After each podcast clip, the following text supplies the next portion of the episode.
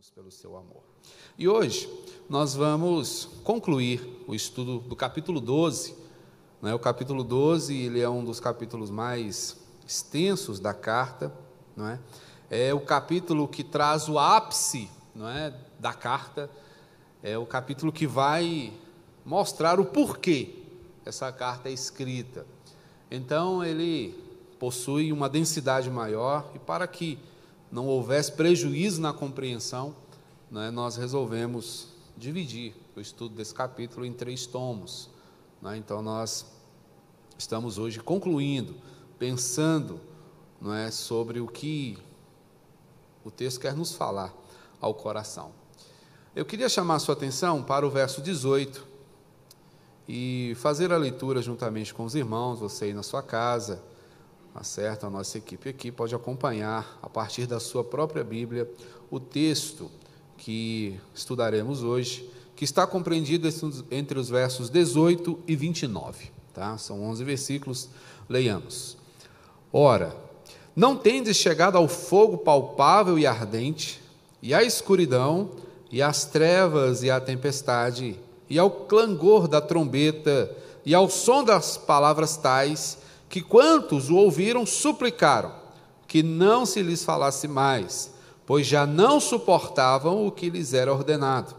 Até um animal, se tocar o monte, será apedrejado. Na verdade, de tal modo era horrível o espetáculo, que Moisés disse: Sinto-me aterrado e trêmulo. Mas tendes chegado ao monte Sião, e à cidade do Deus vivo, a Jerusalém celestial, e a incontáveis hostes de anjos, e a universal assembleia, e igreja dos primogênitos arrolados nos céus, e a Deus, o juiz de todos, e aos espíritos dos justos aperfeiçoados, e a Jesus, o mediador da nova aliança, e ao sangue da aspersão que fala coisas superiores ao que fala o próprio Abel. Tende cuidado, não recuseis ao que fala Pois se não escaparam aqueles que recusaram ouvir quem divinamente os advertia sobre a terra, muito menos nós, os que nos desviamos daquele que dos céus nos adverte, aquele cuja voz abalou então a terra. Agora, porém, ele promete, dizendo: Ainda uma vez por todas, farei abalar não só a terra, mas também o céu. Ora, esta palavra, ainda uma vez por todas, significa a remoção dessas coisas abaladas, como tinham sido feitas, para que as coisas que não são abaladas permaneçam. Por isso, recebendo nós um reino inabalável, retenhamos a graça pela qual sirvamos a Deus de modo agradável, com reverência e santo temor, porque o nosso Deus é fogo consumidor. A construção dessa parte do capítulo 12, ela é muito intensa. E para que nós entendamos o que essa passagem nos diz, você precisa ter em mente o pano de fundo do Antigo Testamento, notadamente a caminhada do povo de Deus pelo deserto quando da saída do Egito. O texto aqui nos descreve, meus irmãos, o momento em que o povo chega a uma altura da sua caminhada e se posta aos pés do Monte Sinai, que é o monte onde Moisés sobe para falar com Deus e onde ele também recebe as tábuas contendo os dez mandamentos. A visão daqueles dias não foi uma visão fácil. A montanha escureceu, a montanha fumegava, trovões, relâmpagos, tempestades, ventanias, eram os eventos que aconteciam ao redor daquela montanha, o que fazia com que o povo ficasse assustado, com que o povo tivesse medo. O próprio Moisés, sendo o porta-voz direto do Senhor, se enchia de medo. Você pode verificar essas coisas lendo o capítulo 19 de Êxodo, capítulo 4 de Deuteronômio, Gênesis capítulo 4, Êxodo capítulo 20. Você vai perceber ali os detalhes dessas situações. O Senhor demarcou um limite e as pessoas não podiam sequer tocar a montanha, nem um animal. Se passasse aquele limite, seria morto, seria apedrejado, receberia uma flecha. Essa foi a advertência do Senhor. E o Senhor diz: só Moisés e Arão vão subir aqui.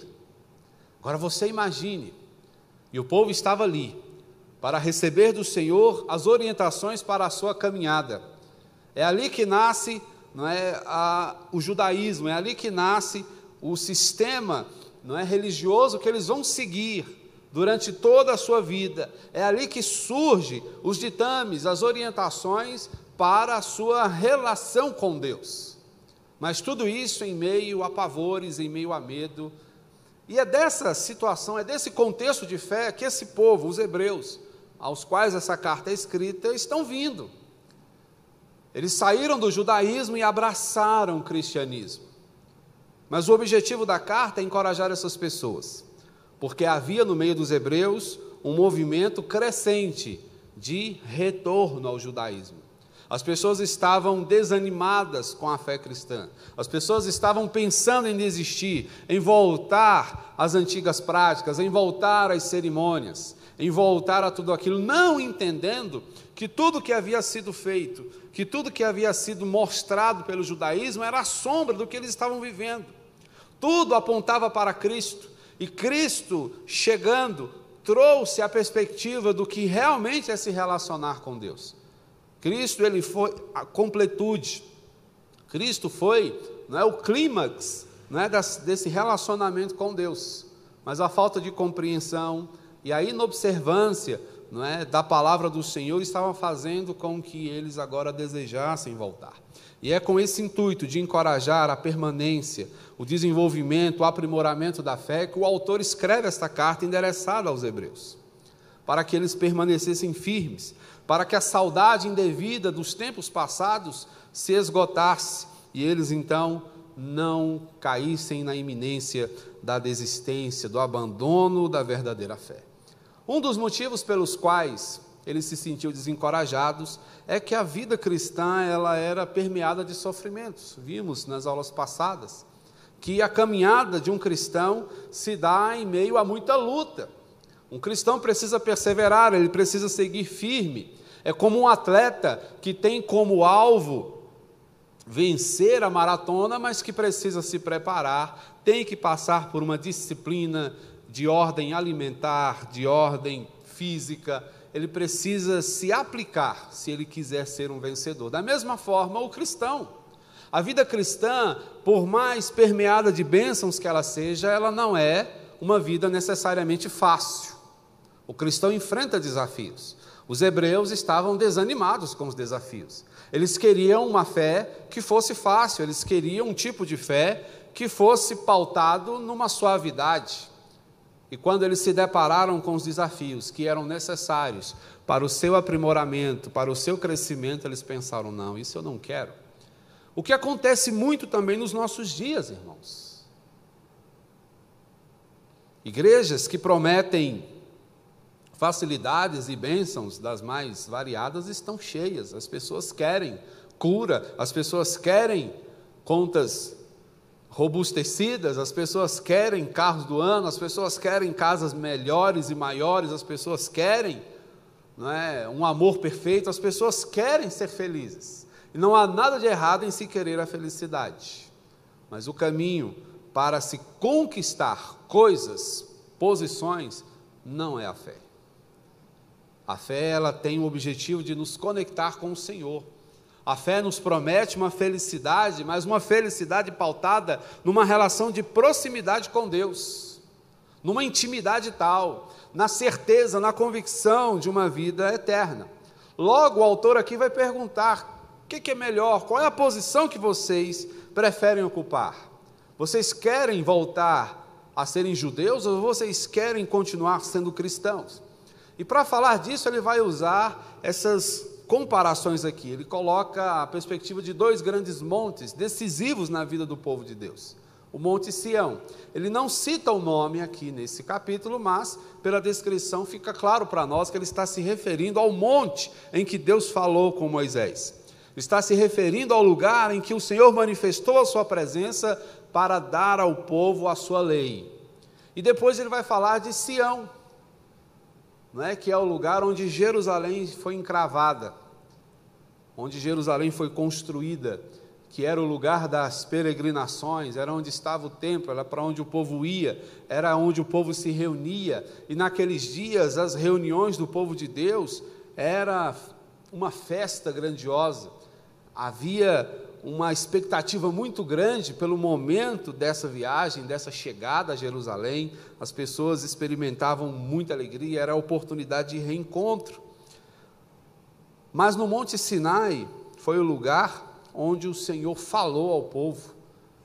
E naqueles dias o povo teve medo. Porque naqueles dias o povo pôde reconhecer né, a condição terrível de Deus. O seu poder, a sua força, a sua intensidade. Eles perceberam que Deus de fato não é uma brincadeira, que Deus, Ele é veraz nas suas palavras, Ele é profundo nos seus juízos. Portanto, ele diz: qual é a melhor posição? É melhor você estar no Sinai ou em Sião?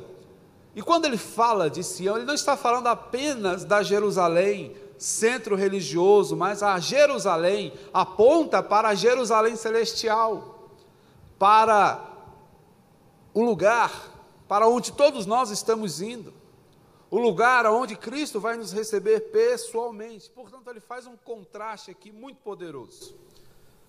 E o Sinai ele apresentava ao povo experiências reais. Olha só, vou ler aqui de novo os versos iniciais. Não tende chegado ao fogo palpável e ardente, a escuridão e as trevas e a tempestade. Era a descrição do que acontecia ali. O povo chegou caminhando e aos pés do Sinai eles puderam observar, verificar com os próprios olhos esse acontecimento. A montanha estava escura, densas trevas pairavam sobre ela, relâmpagos, trovões.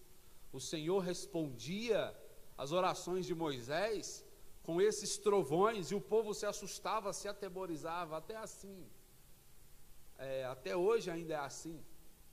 Né? Quando nós verificamos a formação de uma tempestade, o nosso coração se apequena, a gente começa a perceber a grandeza do Senhor no meio dessas coisas mas aquelas experiências reais do fogo, dos redemoinhos, das trevas e da tempestade, né, é, são, foram constatações sensoriais, ou seja, o povo pôde ver, o povo pôde ouvir, o povo ouvia o som das trombetas, o povo percebia pelos seus sentidos, era algo voltado para a questão material, que ocasionava ao povo uma sensação aterrorizante.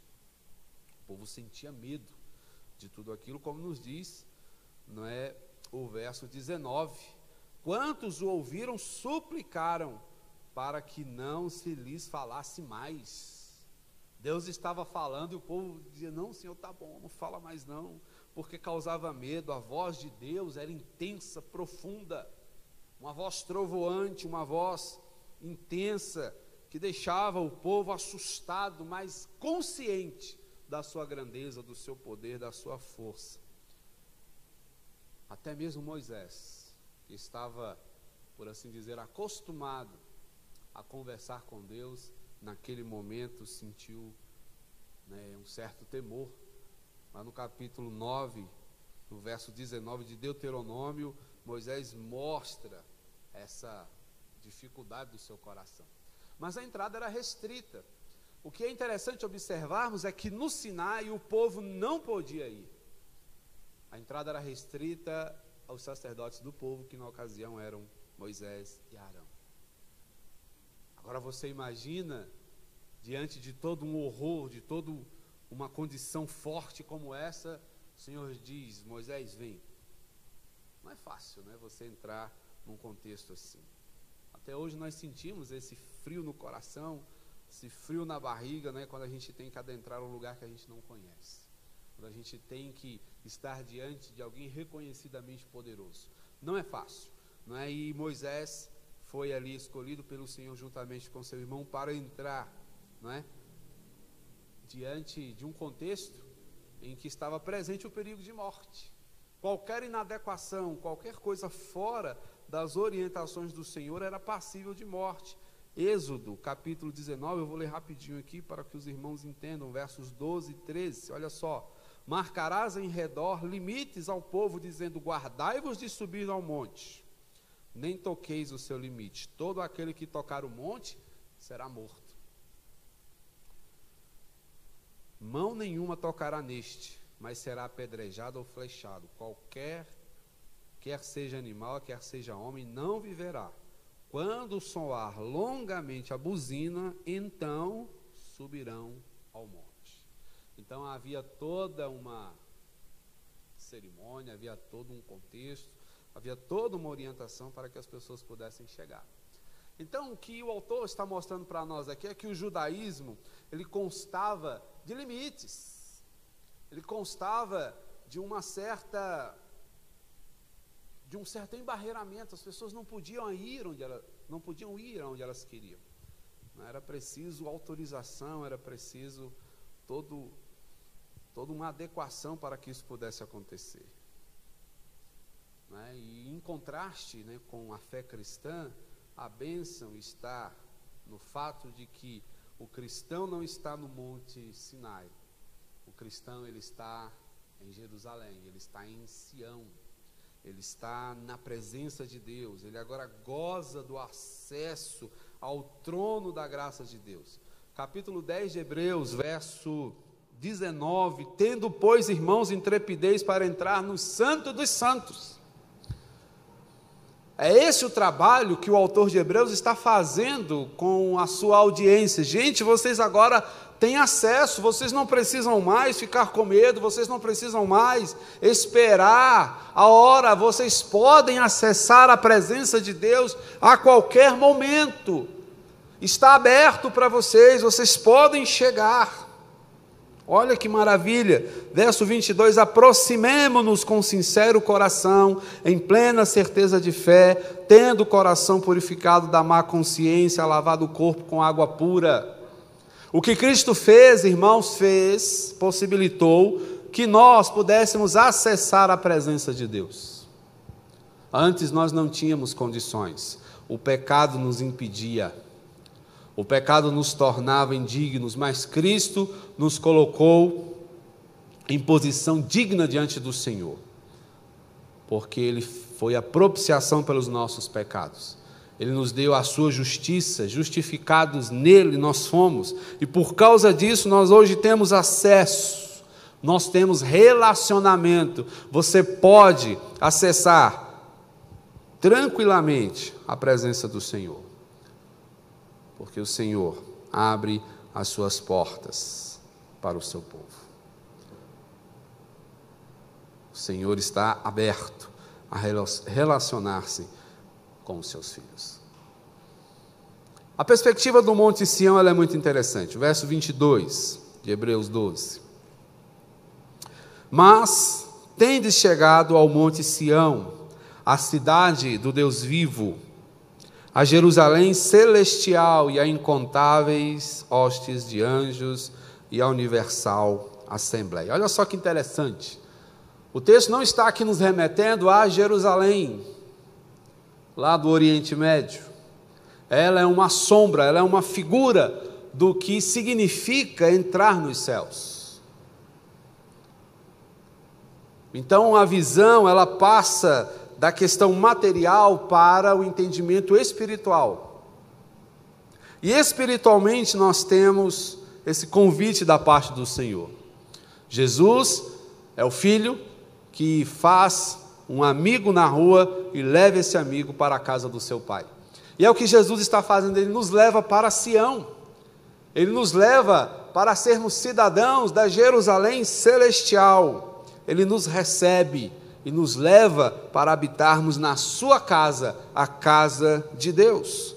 Portanto, o significado aqui de Jerusalém é o lugar da presença de Deus. É estar diante do Senhor. É isso que os judeus precisavam entender. E é isso que não pode se perder em nosso entendimento também porque a Jerusalém terrena ela é sombra da realidade celeste. São promessas embutidas nas cerimônias. Então, tudo que fora feito no judaísmo tinha como objetivo apontar para Cristo, uma vez que Cristo vem, cumpre, instala, convida e nos leva, tudo isso perde o seu sentido, porque agora nós não precisamos mais ficar presos às cerimônias, elas já se cumpriram o seu propósito, já nos mostraram a salvação e pela fé em Cristo Jesus, nós agora temos em nossas mãos essas bênçãos concretizadas. Portanto, é uma realidade superior. E essa realidade superior é a espiritual. Portanto, o Senhor nos convida para uma convivência familiar com Deus. As procissões né, feitas em Jerusalém nos dias das peregrinações eram feitas de modo alegre, de modo feliz, que retratavam exatamente a alegria de um coração que reconhece a suficiência do sacrifício de Cristo Jesus. É esta alegria que o Senhor nos convida, irmãos, a experimentar todos os dias da nossa vida. Portanto, no Sinai, o que nós aprendemos? O temor do Senhor. Nós vimos que o Senhor é Deus, como Ele mesmo diz em Sua palavra, terrível, grande, poderoso em seus juízos. Vimos a sua grandeza ali, conhecemos a sua justiça, né? como nos diz aqui o verso 23. Igreja dos primogênitos, arrolados nos céus, e a Deus, juiz de todos, e aos espíritos dos justos, aperfeiçoados. E esse aperfeiçoamento vem por meio de Cristo. Então, em Cristo nós nos aproximamos, em Cristo nós nos enriquecemos, em Cristo nós somos aceitos. E a grande pergunta que o texto faz: por que rejeitar isso? Por que abrir mão disso? Abrir mão do acesso, por que abrir mão da presença para voltar a práticas que apenas tinham como objetivo nos apontar para o que nós já temos hoje? Portanto, irmãos, o que nós recebemos por meio de Cristo Jesus é maravilhoso nenhuma saudade do que vivemos ou do que gostaríamos de ter vivido nesse mundo pode se igualar à realidade do que você, que crê em Cristo e reconhece a suficiência do seu poder, possui. É deixar com toda certeza o certo pelo duvidoso. É simplesmente falta de visão é não entender o que a Bíblia significa. Dividir a palavra do Senhor, ah, tempo da lei, tempo da graça, é falta de compreensão bíblica. Porque para entender, e Hebreus é uma carta maravilhosa porque ela nos, nos exercita a isso, a entender que a palavra de Deus ela se explica. Então, para que nós entendamos a mensagem do Novo Testamento, a gente precisa da luz do Antigo. E a gente vai entender o Antigo Testamento compreendendo o Novo Testamento. Porque a gente vai perceber que o Antigo Testamento foi escrito para que nós entendamos que viveríamos o que o Novo Testamento nos traz. Então não dá para dizer, não, é o tempo da lei, é o tempo da graça. É o tempo do Senhor sobre nós. É Ele mostrando para nós que o seu amor, ele é abrangente. O seu amor sempre esteve presente na vida dos seus filhos. Naqueles dias fora necessário que ele se apresentasse ao povo daquela forma, como eu já disse, terrível, intensa, forte. Mas hoje não é mais necessário porque Cristo já veio. Cristo é o cumprimento de tudo aquilo. Então, em Cristo, nós podemos perceber isso também, porque olhamos para Cristo não apenas como nosso redentor, mas também como nosso juiz. É Ele quem julgará todas as coisas, por isso é preciso ler toda a palavra do Senhor. Se você abre mão de estudar as profecias de Jesus e o texto de Apocalipse, você nunca vai entender Jesus completamente. De fato, ele é o juiz. Portanto, essa honra que nós recebemos desse acesso, ela nos coloca dentro de uma perspectiva de compromisso. Nós temos um compromisso com essa graça. Nós temos um compromisso com esse amor. Tende cuidado, verso 25.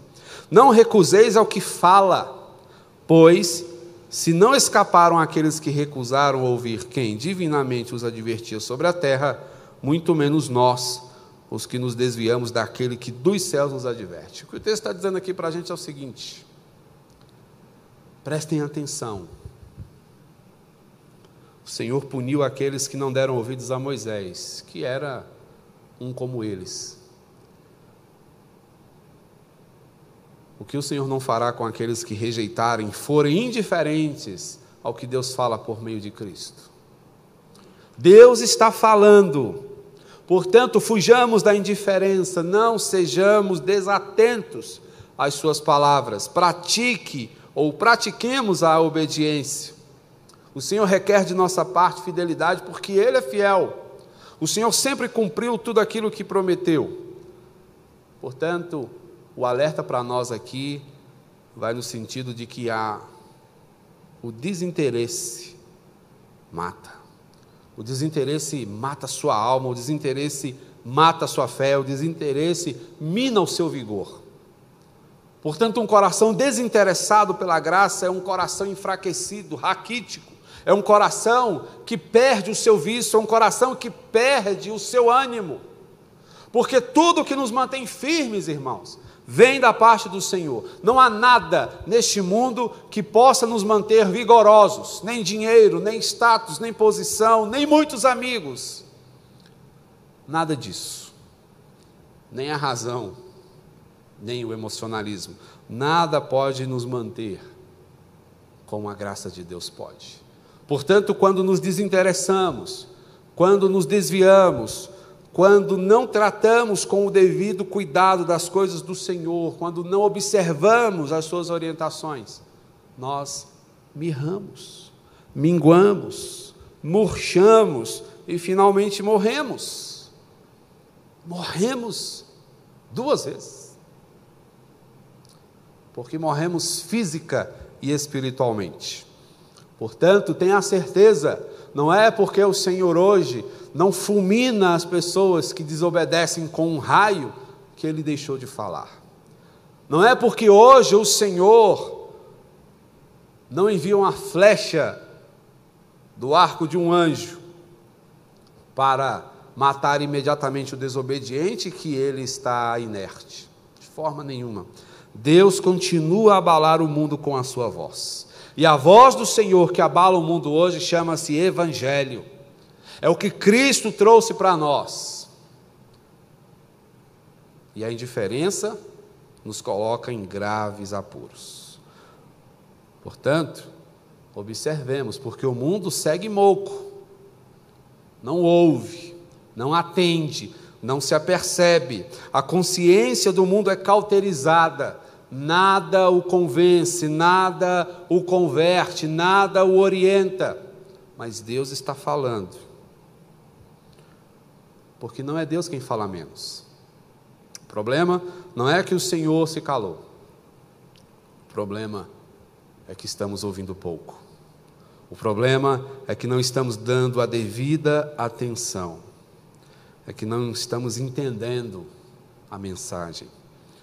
Aquele cuja voz abalou então a terra, agora, porém, promete, dizendo: Ainda uma vez por todas farei abalada não só a terra, mas também o céu. O Senhor continua falando. Ora, esta palavra, ainda uma vez por todas, significa a remoção destas coisas abaladas, como tinham sido feitas, para que as coisas que não são abaladas permaneçam. Isso aqui é uma profecia de Ageu. E a advertência de Ageu é a seguinte: quando o Senhor tirar, e Ele vai tirar, tudo aquilo em que você estriba a sua segurança, o que será de você?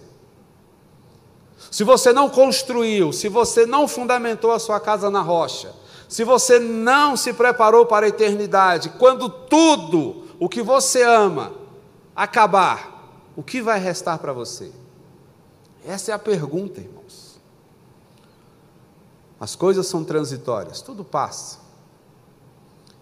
nos matamos, morremos, damos um rim né, para resolver nossas pendências, mas no final tudo isso dá em nada. Eclesiastes vai nos, nos falar muito disso, vai nos ensinar muito acerca da transitoriedade e da condição vã da vida. Então, quando nos apegamos, quando tudo isso se for, o que será de nós? Cerimônias passam, rituais passam, terra e universo passarão. O fim do materialismo é iminente, vai chegar. E a gente sabe que tudo que é material realmente acaba, tudo tem prazo de validade. Tudo tem dia, tudo tem hora para vencer, por mais que dure por mais que dure. Portanto, é importante que nós nos lembremos disso. Então, deseje, anseie a eternidade. Tire o seu coração do mundo, tire o seu coração da terra. Conecte-se com a eternidade. Entenda o que o Senhor quer de você. Priorize o Senhor na sua agenda. Permita ou deixe, permitir é muito forte, né? Mas experimente a condução do Senhor na sua história, na sua vida. Porque tudo que importa hoje para nós vai passar. As pessoas que amamos, as coisas que gostamos, coisas pelas quais você se aplica, com as quais você se dedica, tudo vai passar.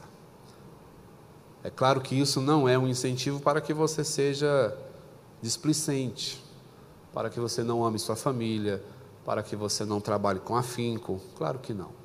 Mas você não pode fazer destas coisas a sua tábua de salvação. Você não pode acreditar a estas coisas a razão da sua existência, porque você existe para glorificar, para amar, para se alegrar, para viver o que Deus tem para você. Portanto, o Senhor é tudo o que importa que restará para nós. Portanto, irmãos, esse encorajamento feito aos hebreus, ele serve muito bem para nós. Vivemos dias em que o nosso coração se divide. São tantas preocupações, são tantas inquietações. Quantas coisas nós temos que fazer, resolver, nos preocupar. Não é ser homem, e aqui eu falo no sentido da masculinidade, é viver preocupado, é viver muitas vezes angustiado com o bem-estar da nossa família, com o sucesso dos nossos empreendimentos, e isso, de fato, marca a qualidade de um homem de verdade. Mas acima dessas coisas existe uma preocupação que deve imperar em nossos corações. É sermos bem-sucedidos na nossa caminhada com Deus é fazermos tudo isso para que o nome do Senhor seja honrado, para que as vidas ao nosso redor sejam abençoadas, para que o nome de Deus seja glorificado por meio da maneira como lidamos com as nossas responsabilidades, responsabilidades essas que Ele mesmo nos deu. Portanto, meus queridos, que sejamos atentos, que nos apercebamos do tamanho privilégio que recebemos ao sermos alcançados pela graça de Cristo Jesus, ao sermos encontrados pelo bom pastor, ao sermos resgatados pelo seu amor, ao sermos retirados do tremedal de lama onde nós estávamos enfiados. Que haja gratidão, mas que haja compromisso. Gratidão sem compromisso torna-se vazia, porque a gratidão ela deve necessariamente nos colocar em uma dinâmica de vida em que o comprometimento com as coisas do Senhor seja evidente. Que Ele nos abençoe sempre, meus irmãos. Que entendamos que não há nada nesse mundo que se compare à grandeza da bênção que Cristo colocou nas suas mãos. Que isso motive a sua vida, a sua caminhada e toda a sua estratégia na experiência humana. Que Deus te abençoe e que você seja alguém que viva com esta convicção e contagie outros, para que entendam que não há nada melhor do que caminhar na presença do Senhor. Amém? Que Deus muito te abençoe nesta manhã. Eu rogo em nome de Jesus. Vamos orar? Bendito Senhor, obrigado, porque a tua palavra nos dirige, nos conduz e nos desperta para a compreensão da grandeza do teu amor e da tua graça. Ensina-nos, ó Deus, portanto, a honrarmos tamanha bênção, que esse sacrifício seja por nós honrado, entendendo que dele nós dependemos, não apenas para sermos salvos, mas para desenvolvermos a nossa salvação. E é no nome de Jesus que eu rogo nesta manhã pelos meus irmãos e irmãs. Dá-nos, ó Deus, a compreensão do gracioso privilégio do Senhor sobre nós. Ensina-nos todos os dias, para que, indo ouvindo, nós tudo façamos para agradecer por tudo que o Senhor já fez por nós. Dá-nos, Senhor, um dia enriquecido pelo teu amor. Que ao longo desse dia nós meditemos na significação do teu cuidado. Nós reconheçamos que estamos completamente envolvidos pela tua paz. Visita, Senhor, os meus irmãos. Acalma os seus corações. Encoraja, meu Pai, aqueles que estão desanimados, desiludidos. Fortalece, meu Deus, aqueles que estão se sentindo fracos. Reanima aqueles que estão pensando em desistir. Não permita, Senhor, que abandonemos, que troquemos, que deixemos para trás as maravilhosas bênçãos do Senhor. Faz assim, para a glória do Senhor, em nome de Jesus. Que a graça de nosso Senhor e Salvador Jesus Cristo, o amor de Deus, o nosso Pai, e o consolo inquestionável, inesgotável do Espírito Santo, seja com o povo de Deus, fortalecendo suas convicções, estimulando a sua fé. Até aquele dia em que Cristo Jesus há de retornar para buscar o seu povo e para que com este povo ele reine por todo sempre, pelos séculos dos séculos. Amém. Senhor.